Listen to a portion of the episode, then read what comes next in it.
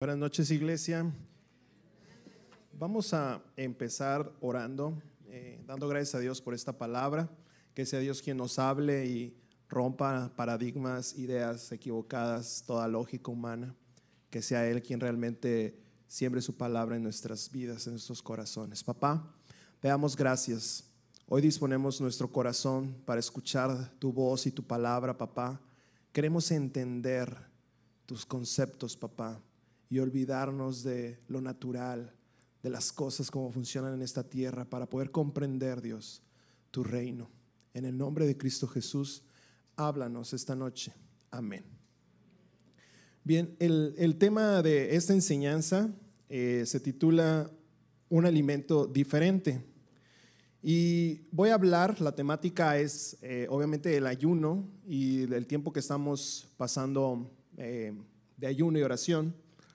Y pues ayunar es abstenerte de, ingerir alimentos con eh, un gran propósito, la humillación o la humildad personal. Ah, si, vemos, si bien vemos cómo eh, Dios dice en su palabra que al pueblo de Israel lo llevó al desierto para humillarlo, hoy es algo diferente porque nosotros estamos en la tierra prometida, hablando de esa analogía donde voluntariamente no es Dios quien nos humilla a nosotros, sino que en la abundancia nosotros decidimos ayunar o abstenernos de comida. Anteriormente Dios quería enseñarles algo y Él lo llevó al pueblo de Israel a, que eso sucediera. Pero hoy no es así, Dios nos está llevando, porque si Dios lo hiciera, había una cierta contradicción de decirte que estás ya en una tierra de promesa. Entonces, como Dios no te está llevando a ti, Dios no estás en el desierto, ahora estás en la tierra prometida donde hay abundancia. A Dios le encanta que haya abundancia para sus hijos. Dios ha sembrado en ti su reino y, Él desea que tú explotes al máximo toda la abundancia que ha sembrado en ti. Entonces, si bien Dios no nos lleva, queda claro esta idea de que Dios no nos lleva, somos nosotros los que voluntariamente decidimos no ingerir alimento. ¿Y con qué propósito? Bueno, pues, pues resulta que Dios eh, nos ha llenado de grandes bendiciones. Vamos a ver si Jesús eh, también hizo esto y vamos a ir a la historia de, Juan 4:32. Y voy a empezar directamente con el, el, core de este, de este versículo y ahorita hablamos del contexto. Dice, Jesús respondió, yo tengo una clase de alimento en otras palabras, dice diferente, que ustedes no conocen. Les está hablando a sus discípulos, está en el, en el, pozo eh, de Jacob junto a la mujer samaritana y, resulta que los, los discípulos fueron por alimento, pero Jesús se quedó para darle una revelación a la mujer samaritana. Quiero decirles que Jesús estando ahí eh, obviamente la, Biblia nos enseña que tenía hambre, estaba cansado de una larga caminata. Y es obvio que el alimento es necesario en esa situación para recuperar fuerzas. Pero cuando los discípulos llegan, dicen, alguien se nos adelantó, alguien le trajo de comer, empezaron ahí a idear, eh, pensar tantas cosas, pero Jesús les aclara, dice, yo tengo una clase de alimento diferente. Jesús come, yo ya comí.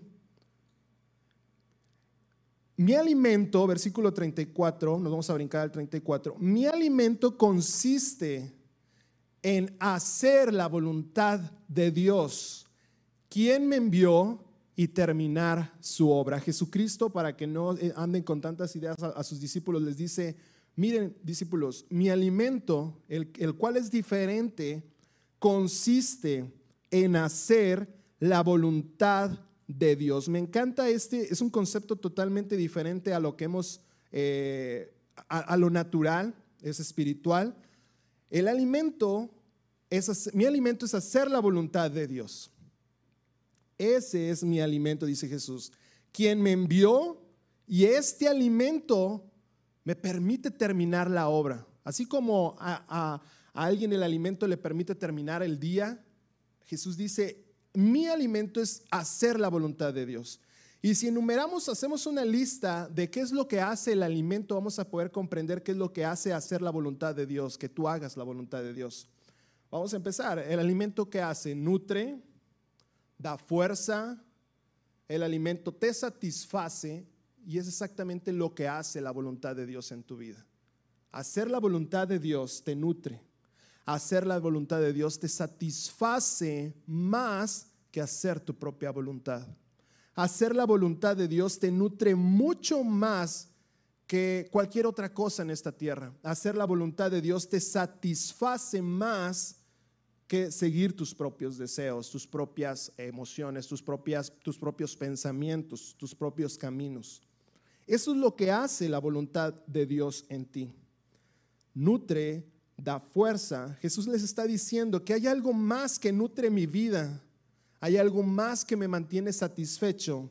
Hay algo más que me da fuerza. Y eso se llama hacer la voluntad de Dios. Eso es lo que hace. Vamos a Primera de Reyes 19, versículos 7 y 8.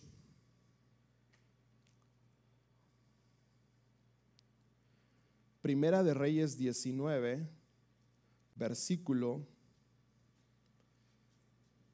7 y 8. Si me lo pueden poner ahí. Entonces el ángel del Señor regresó, le tocó y le dijo, levántate, come un poco, de lo contrario el viaje que tienes delante será demasiado para ti. ¿Puedes regresar dos versículos antes para leer un poco el contexto? Dice, entonces eh, se acostó un poco más. Elías tuvo miedo, dice que huyó para salvar su vida, se fue a, a a una ciudad de Judá, y dejó allí a su sirviente. Continuamos. Luego siguió solo todo el día hasta llegar al desierto, se sentó bajo, bajo un solitario árbol, pidió morirse. Dice, basta ya, Señor, quítame la vida porque no soy mejor que mis antepasados que ya se murieron. Entonces se acostó, durmió debajo del árbol. Mientras dormía, un ángel le tocó y le dijo, levántate y come. Continuamos. Elías miró a su alrededor y cerca de su cabeza había un poco de pan horneado sobre piedras calientes y un jarro de agua. Así que comió y bebió y volvió a acostarse. Ahora sí, entonces el ángel del Señor regresó y lo tocó una vez más y le dijo, levántate, come un poco más. De lo contrario, el viaje que tienes por delante será demasiado para ti. Hay un viaje que tienes por delante tú y yo. Desde el pastor, desde los que cantan, los que sirven, todos tenemos un llamado, una asignación. Y aquí en este pasaje hace referencia totalmente lo contrario. Sabemos que hay otro tipo de alimento. Dios te está diciendo, sabes, cuando tú estás, eh, ahorita que estás ayunando, te estás preparando para un largo viaje, porque es totalmente lo contrario a lo que a, comer. Si, si el alimento natural nutre tu vida momentáneamente y te satisface momentáneamente, bueno, comer un alimento, el alimento diferente que Dios está dando, como es su palabra, su voluntad, entonces este te nutre eternamente. Te tiene un efecto en ti mayor que el, que el alimento natural. Entonces le dice, te espera un largo viaje. Cuando tú, tú que estás ayunando hoy, te estás preparando para este largo viaje, para ensancharte. ¿Qué pasa si no comes y te mandamos a una travesía? Es muy seguro que en algún momento el cansancio va, eh, va a demandar energía en tu cuerpo. ¿Y de dónde vas a sacar esa energía si no has ingerido alimento? De la misma manera, aquí el ángel le está diciendo, come porque te espera un largo viaje. Hay una aventura que te aguarda, hay una aventura que te espera, te vas a ensanchar, vas a crecer y necesitas nutrirte. Es lo que tú estás haciendo ayunando, te estás nutriendo con una verdadera comida, con un verdadero alimento, que es hacer la voluntad de Dios. Te enfocas en la voluntad de Dios y no en tu propia voluntad. Recuerda, tú tienes un viaje este 2023, un llamado, instrucciones específicas. Y sin un alimento, el viaje será pesado. El, viaje será arduo, será difícil. Pero cuando te nutres, el viaje va a ser una aventura total.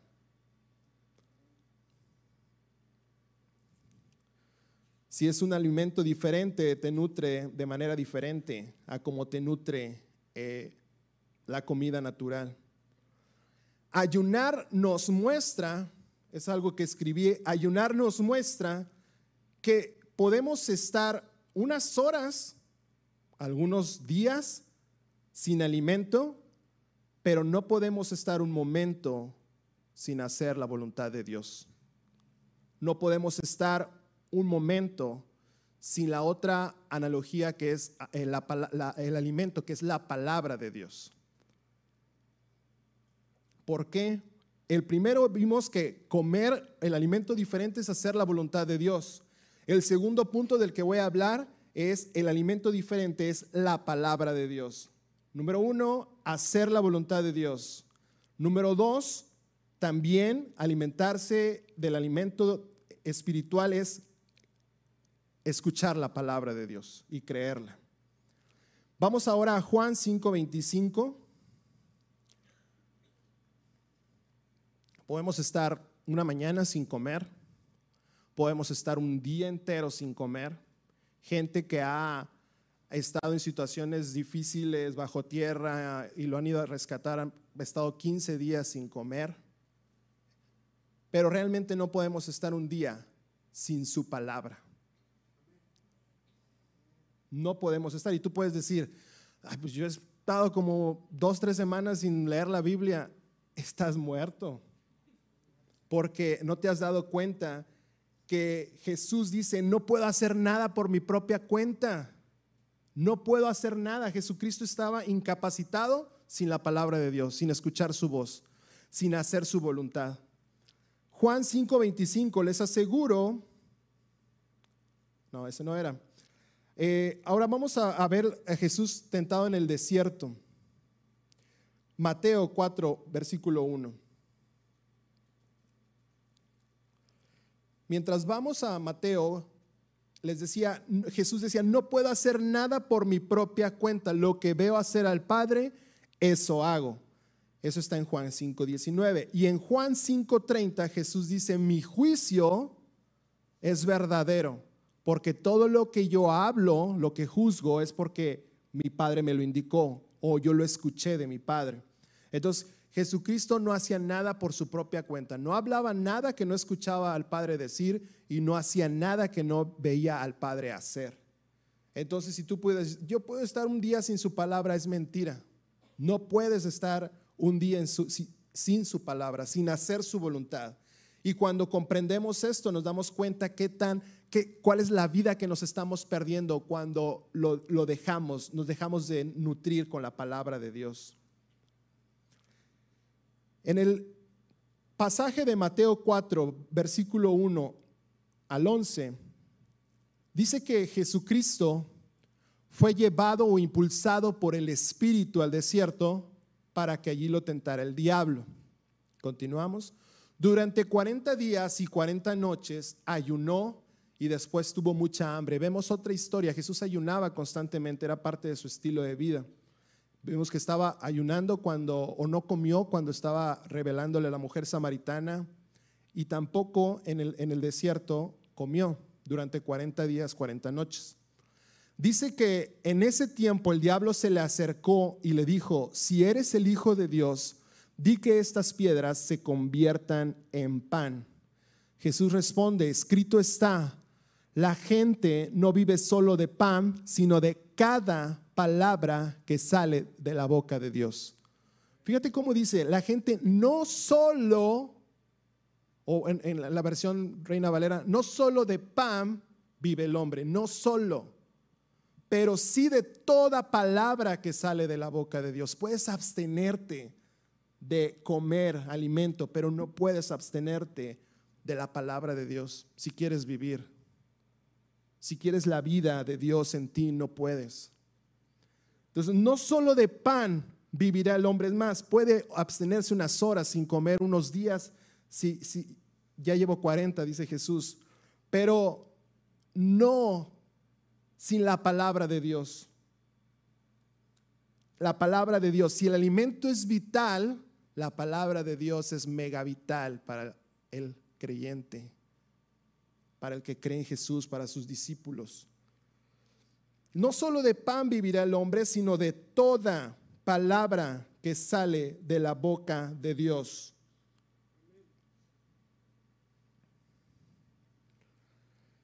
¿Qué hubiese pasado si Jesús hubiese sucumbido a esta, a, esta invitación del diablo a, convertir las piedras en pan? Para empezar, leímos que Jesús no hacía nada por su propia cuenta, ni hablaba nada que el Padre, o no juzgaba nada que el Padre no juzgaba. No, no, no, no, ah, no hablaba nada que no escuchaba el Padre. Entonces quiere decir que si Jesús no lo hizo es porque no estaba en la voluntad de Dios convertir esas piedras en pan.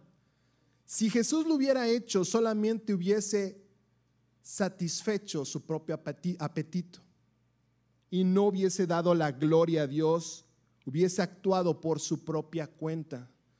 Jesucristo nos está diciendo, ¿sabes qué? No, no, es, no estoy viendo a Dios. Es más, no voy a actuar en mi propia fuerza. Cuando nosotros actuamos en nuestra propia fuerza, nuestro propio razonamiento, nuestro propio apetito, Leíamos el versículo que la pastora, que la pastora leyó. Nuestro Dios, hay algunos que para su, Dios es su propio apetito, es decir, su apetito los gobierna, sus deseos, su necesidad misma los gobierna, anhelan tanto algo que los impulsa a actuar por su propia cuenta. Vemos a Jesús que tuvo hambre, pero no actuó por su propia cuenta. Juan 6:38, vamos a leerlo. Juan 6:38. Pues he descendido del cielo para hacer la voluntad de Dios quien me envió y no para hacer mi propia voluntad. Ahí está la clave. Por eso Jesús no se movía si no era la voluntad de Dios. A pesar de la necesidad que tenía de comer, dijo, no es mi apetito mayor que la voluntad de Dios. Es más, mi verdadero apetito, lo que me está impulsando cada día lo que me está moviendo es hacer la voluntad de Dios. Ni siquiera un, manjar de comida me mueve. Es más, es Dios quien deseaba satisfacer a Dios, a Jesús, porque dice inmediatamente que ángeles vinieron y le sirvieron, le ministraron. Entonces, Jesús no se adelantó a tomar la acción por su propia cuenta y comer. La voluntad de Dios era asistirlo, fortalecerlo, darle el alimento, no que a Jesús actuara por su propia cuenta. ¿Cuál es la voluntad de Dios para tu vida? Puedes desesperarte porque la necesidad es apremiante, pero Dios está diciendo, espera, yo aderezo mesas delante, aderezo, preparo una mesa delante de ti en presencia de todas aquellas cosas que te presionan, que te angustian, que te están apurando, moviendo, que, te, que actúes tranquilo. Estoy preparando una mesa, es más, está preparada para ti. No actúes por tu propia cuenta, no dejes que tu apetito te gobierne y te impulse a hacer las cosas para que después te equivoques. Dice la Biblia que en, la premura de las cosas está el error. Cuando hay prisa hay un error. Está el error esperándote. Me encanta cómo Jesús con la palabra le responde al diablo y dice, escrito está, no solo de pan vivirá el hombre, sino de toda palabra que sale de la boca de Dios. Eso es lo que yo estoy escuchando. Dios me va a asistir. Eso es lo que Jesús estaba escuchando. Yo te voy a asistir. Y cada vez que Jesús pasaba una, una situación difícil, esperaba y dice que ángeles venían y le servían. Jesús nos enseña algo importante. Las palabras son otro tipo de alimento. Las palabras, es más, la palabra de Dios es la que nutre nuestra vida. La palabra de Dios nos satisface más. La palabra de Dios nos fortalece más que eh, lo que logra el alimento hacer. Si bien el alimento lo hace, nos satisface, no lo logra hacer como la palabra de Dios puede hacer en nuestras vidas. Vamos a 1 de Timoteo 4, 6. El contexto es que el apóstol Pablo, enseñando a, a este pastor joven llamado Timoteo, le da una serie de instrucciones acerca de la enseñanza, cómo debe de enseñar, cómo qué debe de enfatizar, eh, enseñanzas específicas, instrucciones específicas, y le dice, Timoteo, si le explicas estas cosas a los hermanos, serás un digno siervo de Cristo, bien alimentado con el mensaje de fe y la buena enseñanza que has seguido. Hay un alimento que es el mensaje de fe, que son las palabras de Dios, que son las palabras de vida, que son espirituales, totalmente diferentes a, lo natural. La palabra de Dios te nutre, pero también hay palabras que te desnutren y esas no son las palabras de Dios. Ningún consejo humano te nutrirá como la palabra de Dios te nutrirá y te da fortaleza, te guía. Un buen plato de comida te nutre. Ahora imagina la palabra de Dios en tu vida, en el momento específico en tu vida en que la necesitas. Te nutre, la, la palabra de Dios te nutre, te da fortaleza. Así como hay palabras que podemos evitar, hay palabras que nosotros debemos de recibir. Porque aquí en el siguiente versículo, en, en Timoteo 4.6, versículo 7, no pierdas tiempo discutiendo sobre ideas mundanas y cuentos eh, de viejas. En lugar de eso, entrénate para la sumisión de Dios. Hay otro versículo que dice, ejercitarte es bueno, pero ejercitarse en la sumisión es mucho mejor. Comer es bueno, pero comer el mensaje de la fe, la palabra de Dios es mucho mejor para ti. Jesús hablaba sobre algunas personas que no tenían espacio para la palabra en su corazón. Estaban tan llenos de tantas cosas, ya estaban como cuando comes y te llenas y ya no puedes, ya no tienes espacio para comer más. Bueno, hay mucha gente dice que se ha llenado tanto de otras palabras que no es mi palabra, que ya no tienen cabida para mi mensaje, ya no tienen espacio en su corazón para mi palabra. Están tan llenos, tan, tan tan saturados de otras cosas, pero no de la palabra de Dios. Entonces, hay un alimento diferente al natural, que es hacer la voluntad de Dios, recapitulando, y también hay un alimento diferente que es la palabra de Dios. Dios quiere que estemos siempre satisfechos, pero hay una pequeña línea eh, donde estar satisfecho lleno de tantas cosas, no te permite reconocer a Dios o, te, hace volverte orgulloso. Totalmente lo contrario lo que sucede en el ayuno. El ayuno te conduce a, humillarte, a, a, ser humilde. Y cuando tú eres humilde, Dios te da más. Eso es lo que Dios quería enseñarles en el desierto. Dice en Deuteronomio 8:10, cuando estés satisfecho, cuando hayas comido hasta quedar satisfecho, asegúrate de alabar al Señor tu Dios por la buena tierra que te ha dado. Estaban en el desierto. Continuamos. Sin embargo, ese es el momento cuando debes de tener mucho cuidado en tu abundancia. Ten cuidado de no olvidar al Señor tu Dios. Al, al, Señor tu Dios, al obedecer los mandatos, las ordenanzas y los decretos que te entrego hoy, ten mucho cuidado. Estar satisfecho, está, hay, hay un paso en falso que te lleva a ser orgulloso y a olvidarte de las que es Dios quien te da la fuerza, porque ahí más adelante lo dice, es Dios quien te da la fuerza para hacer riquezas. Es Dios quien te da la bendición para que prosperes. Ten cuidado de cuando estés satisfecho, cuando veas todas estas cosas y no des un paso en falso y el orgullo esté ahí en tu vida.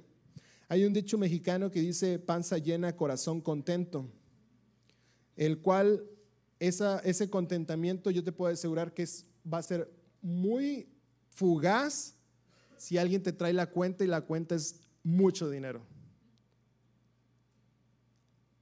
Yo sé que nos sentimos satisfechos cuando comemos, Pero imagina ahora que estás así, ay, qué rico. Y te dice, son 24 mil pesos de lo que pidió el Señor. Perdón, no estaba escrito en la, en la, en la carta el precio, una disculpa. Te aseguro que ese contentamiento se te va a ir inmediatamente. Si no, pregúntale, Saúl se comió el plato de lentejas más caro de su vida. Lo el costo de ese plato de lentejas fue su primogenitura. ¿Qué significaba ser primogénito en el Antiguo Testamento? Era sinónimo de ser bendecido. Al primogénito se le bendecía de una forma especial. Ahorita ya no te preocupes por eso porque ya no hay judío ni gentil ni nada de eso. Hay un primogénito que es Cristo, dice, Él es el primogénito de muchos. Es Jesús quien ha sido bendecido, por lo tanto tú recibes la bendición de Cristo. Así que no digas, estoy en desventaja. No, esa era una, una forma de representar que el primogénito tenía una bendición diferente a los demás hermanos. Entonces Él decide cambiar o comprar ese plato de lentejas, satisfacer su propio apetito y decir la bendición de Dios no la necesito tanto. Creo que mi fuerza es suficiente y mi gallardía, mi valentía es suficiente y fue gobernado por su propio apetito. Convirtió, dejó, le dio la espalda a Dios y su Dios ahora fue su apetito y lo impulsó a rechazar. Lo que estaba haciendo era rechazar la bendición de Dios, la bendición de toda una vida, nacer primero, ser el primogénito. Y él dice, cambió esa bendición de toda una vida por una satisfacción temporal. ¿Qué dice la Biblia? Que Esaú fue orgulloso, contrario a abstenerte de comer. Esa necesidad y actuar por su propia cuenta con rapidez y, y vender su primogenitura por este plato de lentejas, cambiarlo, lo llenó de orgullo. Cuando se dio cuenta era demasiado tarde. Él creyó más en su fuerza que confiar en Dios, que depender de Dios, que decir Dios, puedo abstenerme unos días, un, tiempo, unas horas sin comer, pero sin tu palabra no puedo, no puedo estar.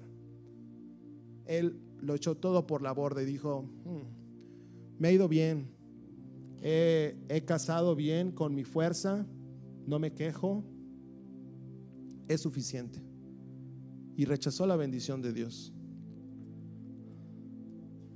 La verdad que los hijos de Dios no podemos estar sin la bendición de Dios. Jesús cuando estaba con toda la carga de pecados dijo, Dios mío, ¿por qué me has abandonado? Se sintió en un momento donde era diferente, ya no estaba, ya no sentía la presencia de Dios a causa del pecado de cada uno de nosotros.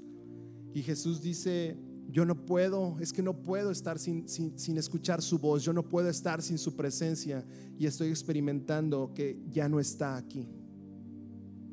Era un momento único en la vida de Jesús, no lo había experimentado. Había experimentado situaciones ah, como cuando estaba en el Getsemaní orando y tenía la presión, dice, si es posible que pase de mí esta copa, pero dice espiritualmente, se llenó del Espíritu dijo, pero no se haga mi voluntad sino la tuya. Son palabras espirituales.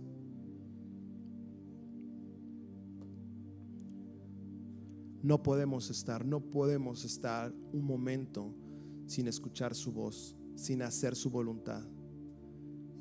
Y podemos decir, pues yo he hecho mi voluntad una que otra vez. No se puede. No se puede. Y eso lo he visto con el ayuno. Eso es lo que nos enseña el ayuno. Que puedes abstenerte un momento sin alimentar tu carne, pero jamás, jamás sin el alimento diferente que Dios, que es de Dios. Hacer su voluntad, dejar de hacer su voluntad, no se puede. Ese es el verdadero alimento, hacer su voluntad. Es recibir sus palabras en nuestros corazones y creerlas. Eso es hacer, eso es alimentarnos verdaderamente.